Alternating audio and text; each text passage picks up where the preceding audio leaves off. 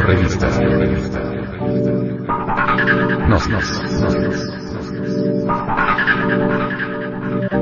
Edición 183 agosto del 2009.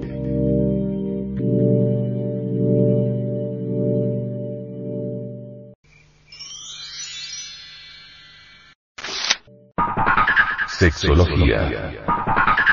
Clave para el control de la fecundidad. A. Mucha gente puede parecerle muy extraña la idea de que las relaciones matrimoniales puedan convertirse en un medio vigoroso para la renovación de la juventud.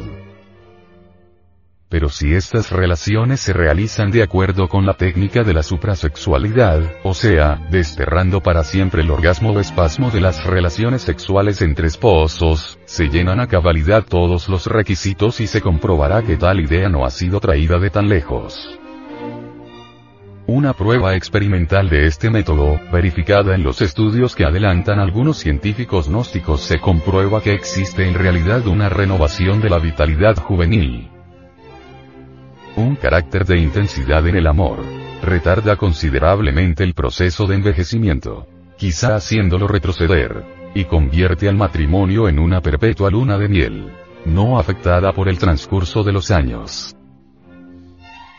Aquellos cuyos fuegos amorosos han descendido a la más ínfima expresión, por una desacertada técnica, hallarán en este método la manera de provocar la llama y encenderla hasta alcanzar la primitiva fogosidad. Y volverán a ser los enamorados de antes, llenos de tranquilidad, de experiencias y de amor. Además, la suprasexualidad, ejecutada en la forma que se indica en el gnosticismo, es la única forma de regular la fecundidad y evitarla, si se desea, con mayor honestidad, decencia y efectividad, que cualquiera otro de los métodos hasta el presente, de moda. Así pues, el movimiento gnóstico internacional tiene procedimientos y métodos científicos revolucionarios para el control de la fecundidad. Nuestro sistema tiene ventajas formidables cuales la de no destruir lisosomas. Nuestro plan construye lisosomas, enriquece el organismo humano, lo vitaliza.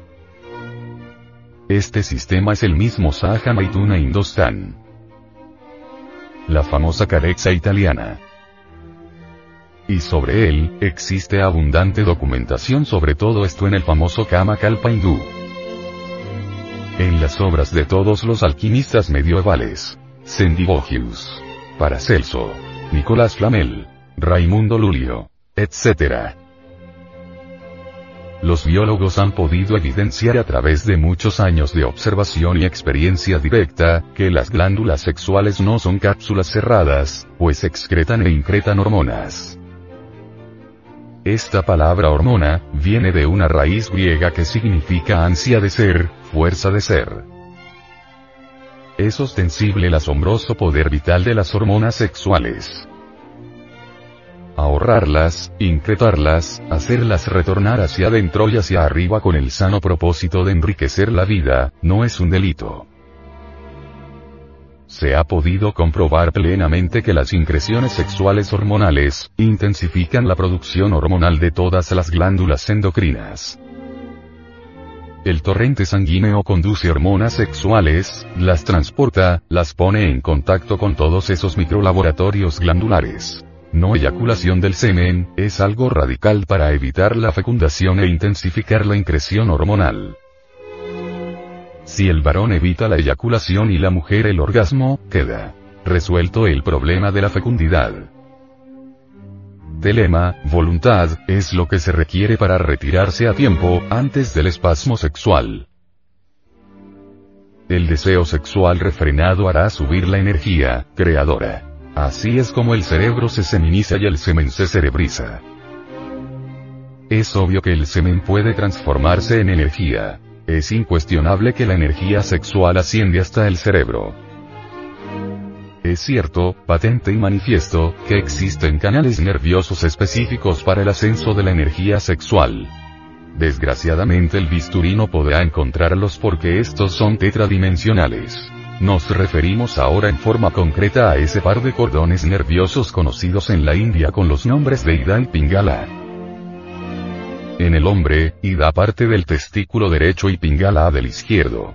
En la mujer, este orden se invierte partiendo de los ovarios. Estos dos finísimos canales nerviosos, se anudan graciosamente en el hueso coxígeo y luego ascienden como dos serpientes enroscadas en la espina dorsal hasta el cerebro. El ascenso continuo de la energía sexual a lo largo de estos canales nerviosos se transforma radicalmente, nos convierte en mutantes, estamos hablando concretamente de la suprasexualidad, Sahaja Maituna, sexo yoga.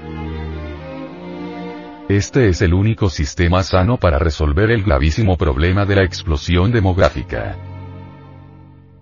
Esta es la clave para controlar en forma inteligente y sin perjuicio alguno, la fecundidad humana. Resulta ostensible el espantoso sacrificio de la no eyaculación para las personas lujuriosas.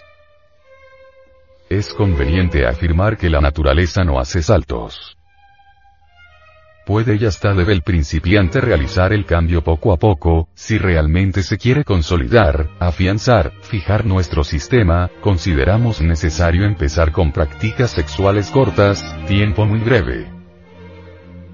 Cuando mucho de 1 a 5 minutos diarios. Es incuestionable que después se puede alargar el tiempo en cada práctica. Los grandes atletas de la sexo yoga suelen practicar el Sahaja Maituna durante una hora diaria. De ninguna manera es conveniente empezar con largas prácticas sexuales. El cambio debe realizarse en forma metódica y con muchísima paciencia, sin desmayar jamás. El movimiento del falo dentro del útero debe ser lento y muy suave, evitando toda violencia. Conviene recordar que si los movimientos sexuales se hacen muy fuertes, el resultado es el espasmo con lamentable pérdida de energía seminal. Si el neófito fracasa al principio en este esfuerzo, no debe desmayar, al fin aprenderá con mucha paciencia y esfuerzo. Una de las maravillosas ventajas de nuestro sistema es la de conservar la potencia sexual durante toda la vida. Los resultados de este método para los practicantes son altamente satisfactorios.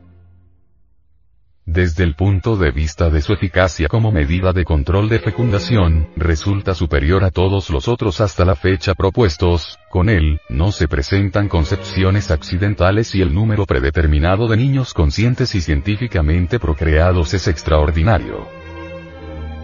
Abortos no se presentan y niños degenerados o defectuosos en cualquier sentido, no existe.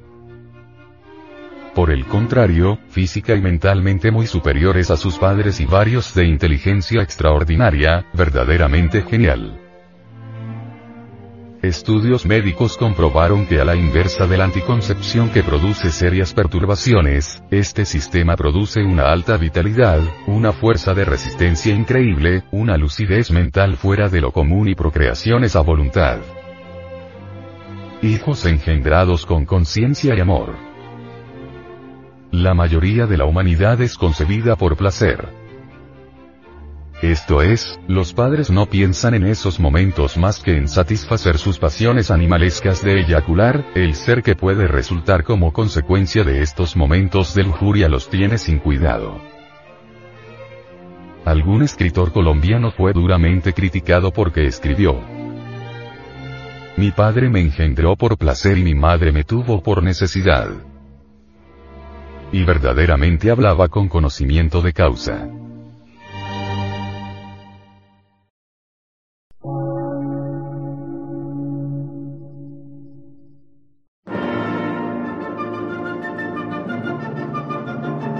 Emisora, gnóstica, transmundial. Por una nueva civilización y una nueva cultura, sobre la faz de la Tierra.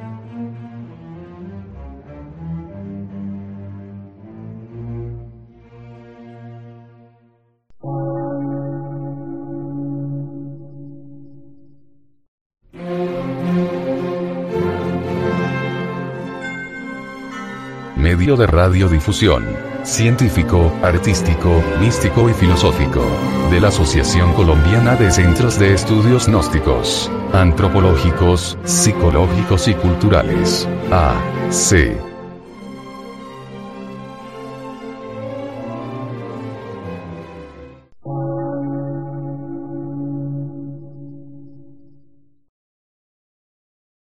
Lectura en movimiento. Difusión sin fronteras.